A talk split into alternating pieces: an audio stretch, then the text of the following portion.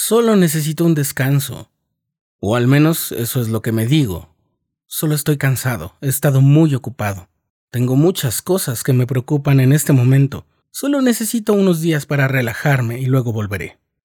¿Alguna vez has dicho o pensado estas cosas respecto a tu trabajo?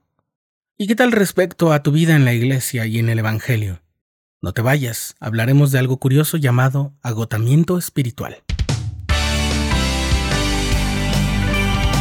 Esto es el programa diario con Rafael Vázquez.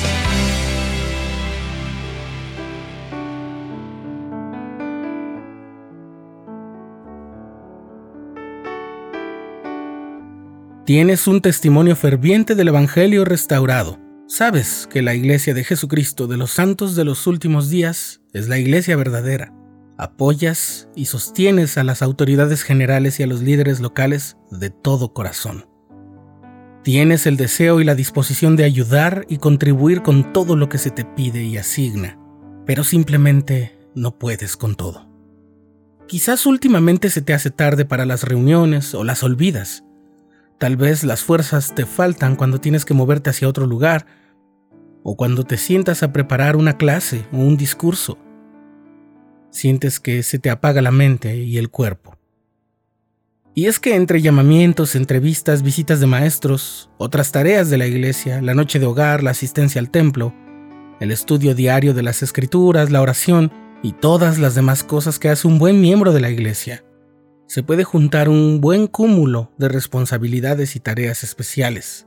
Ahora vivimos una situación especial que nos impide a muchos ir al templo y a las reuniones pero igual hay que preparar cosas, estar al tanto del estudio de las escrituras, las reuniones virtuales propias, las de los hijos, las juntas de liderazgo, los cursos.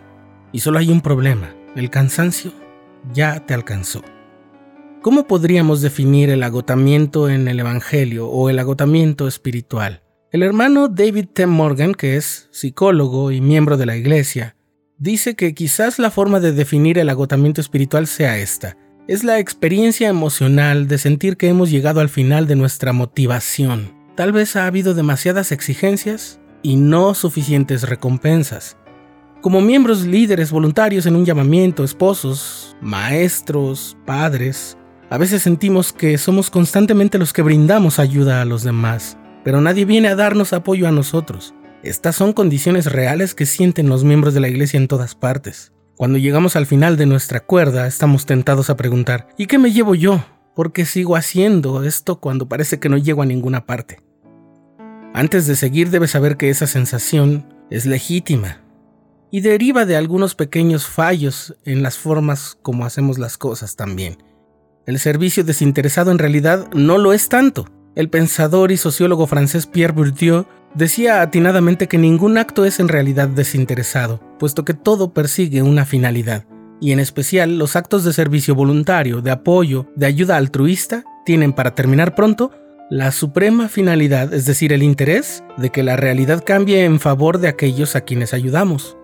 Pero en una obra tan grande y universal como la de salvación, a veces los esfuerzos prolongados y abnegados parecieran volverse minúsculos ante el panorama de la eternidad especialmente si el cúmulo de las recompensas, la declaración de que la obra está hecha y el goce llegarán en el futuro, muy en el futuro, y las pequeñas satisfacciones que se presentan en el camino de la vida de repente no llegan a ser, o son muy pocas, o duran muy poco.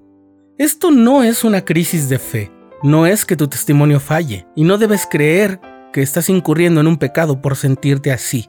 Cristo mismo se sintió abandonado por tener que cargar solo con la tarea de la expiación. Sabiendo esto, ¿qué puedes hacer para prevenir o sanar del agotamiento espiritual? Aquí hay unas sugerencias.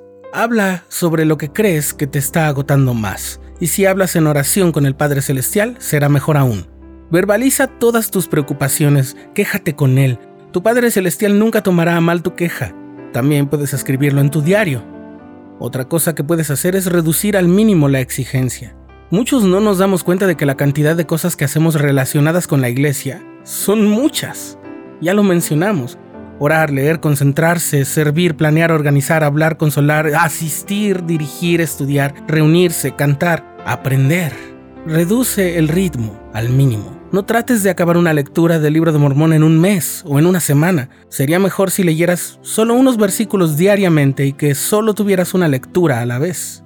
En un discurso de conferencia general, en 2010, el presidente Uchtdorf recordó esto. Es un buen consejo reducir la velocidad un poco, estabilizar el curso y concentrarse en lo esencial cuando se experimentan condiciones adversas. Así que no te sobrecargues ni exageres. Comprender la importancia del trabajo en el Evangelio es fundamental, pero incluso aquellos que tienen convicciones fuertes pueden experimentar agotamiento si no conocen sus límites.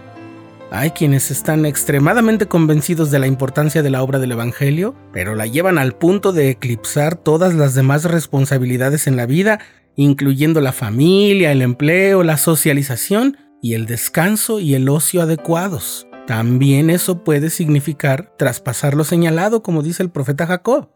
Cuando Jetro, el suegro de Moisés, se unió al campamento israelita en el desierto, observó a Moisés pasar todo el día fungiendo como juez para resolver todas y cada una de las disputas de los hijos de Israel.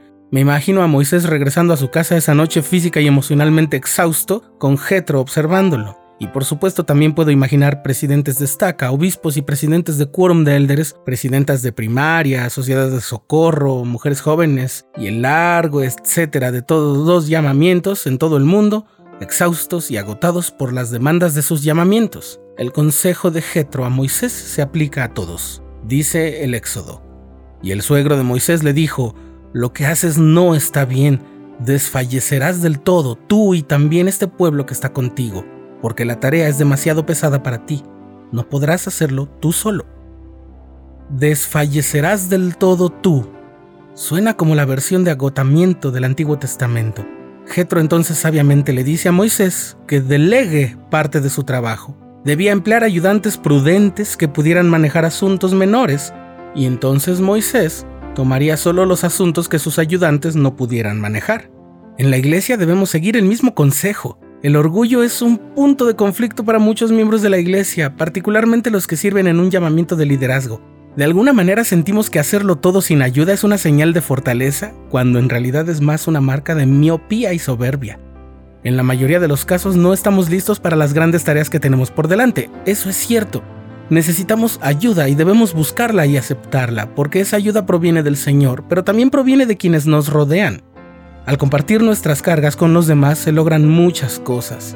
Tenemos más tiempo para atender otras tareas necesarias. Otros obtienen experiencia en la resolución de problemas y aprenden liderazgo. Y así estamos capacitando a la próxima generación de líderes al delegarles tareas significativas y darles capacitación, confianza y supervisión adecuados. Evitar el agotamiento implica no solo conocer sus límites, sino también compartir generosa y juiciosamente las responsabilidades con los demás. Además de todo ello, debes descansar. Conocer nuestros límites es esencial para evitar el agotamiento. A veces somos expertos en administrar el tiempo y el dinero, pero ¿qué pasa con la energía emocional y física? Estos también son recursos limitados que se agotarán si no se vuelven a llenar. ¿Te has preguntado alguna vez por qué Dios descansó el séptimo día de la obra de la creación? No creo que fuera porque estuviera extenuado y cansado física o emocionalmente. Más bien creo que fue para darnos el ejemplo de cómo administrar las fuerzas para que nunca falten. Quería mostrar que el trabajo es importante, pero también lo es el descanso. El rey Benjamín dijo que no es necesario que un hombre corra más rápido de lo que sus fuerzas le permiten. Lo único que se pide es que sea diligente. El consejo otra vez es claro. No intentes hacer más de lo que puedes, pero asegúrate de hacer lo que sí puedes. Tener tiempo adecuado para el descanso físico y emocional es esencial para evitar el agotamiento. La mayoría de nosotros somos buenos para encontrar tiempo para el descanso físico, pero no somos tan buenos para encontrar tiempo para el descanso emocional. Necesitamos aprender a desconectarnos del trabajo, a disfrutar de los momentos relajantes y a recargar nuestras reservas de energía emocional. No hay nada pecaminoso en apagar tu teléfono durante 30 minutos mientras te tomas un tiempo para refrescarte emocionalmente. Haz del descanso emocional y físico una prioridad en tu vida. También en esto consiste la palabra de sabiduría. Si tus esfuerzos en el Evangelio no están llenando tus vasijas de esperanza, gozo y paz de conciencia, entonces quizás las estás vaciando demasiado rápido. Tal vez sea momento de dejar de hacer el rol del médico y pasarte por un momento al papel del paciente. Muchos maestros, ministrantes, han sido grandes ayudas durante muchos años para otros. Pero con tristeza he visto que muchos de esos maestros ministrantes no reciben las visitas, el apoyo y el sustento espiritual con la misma frecuencia o proporción con la que ellos mismos la dan.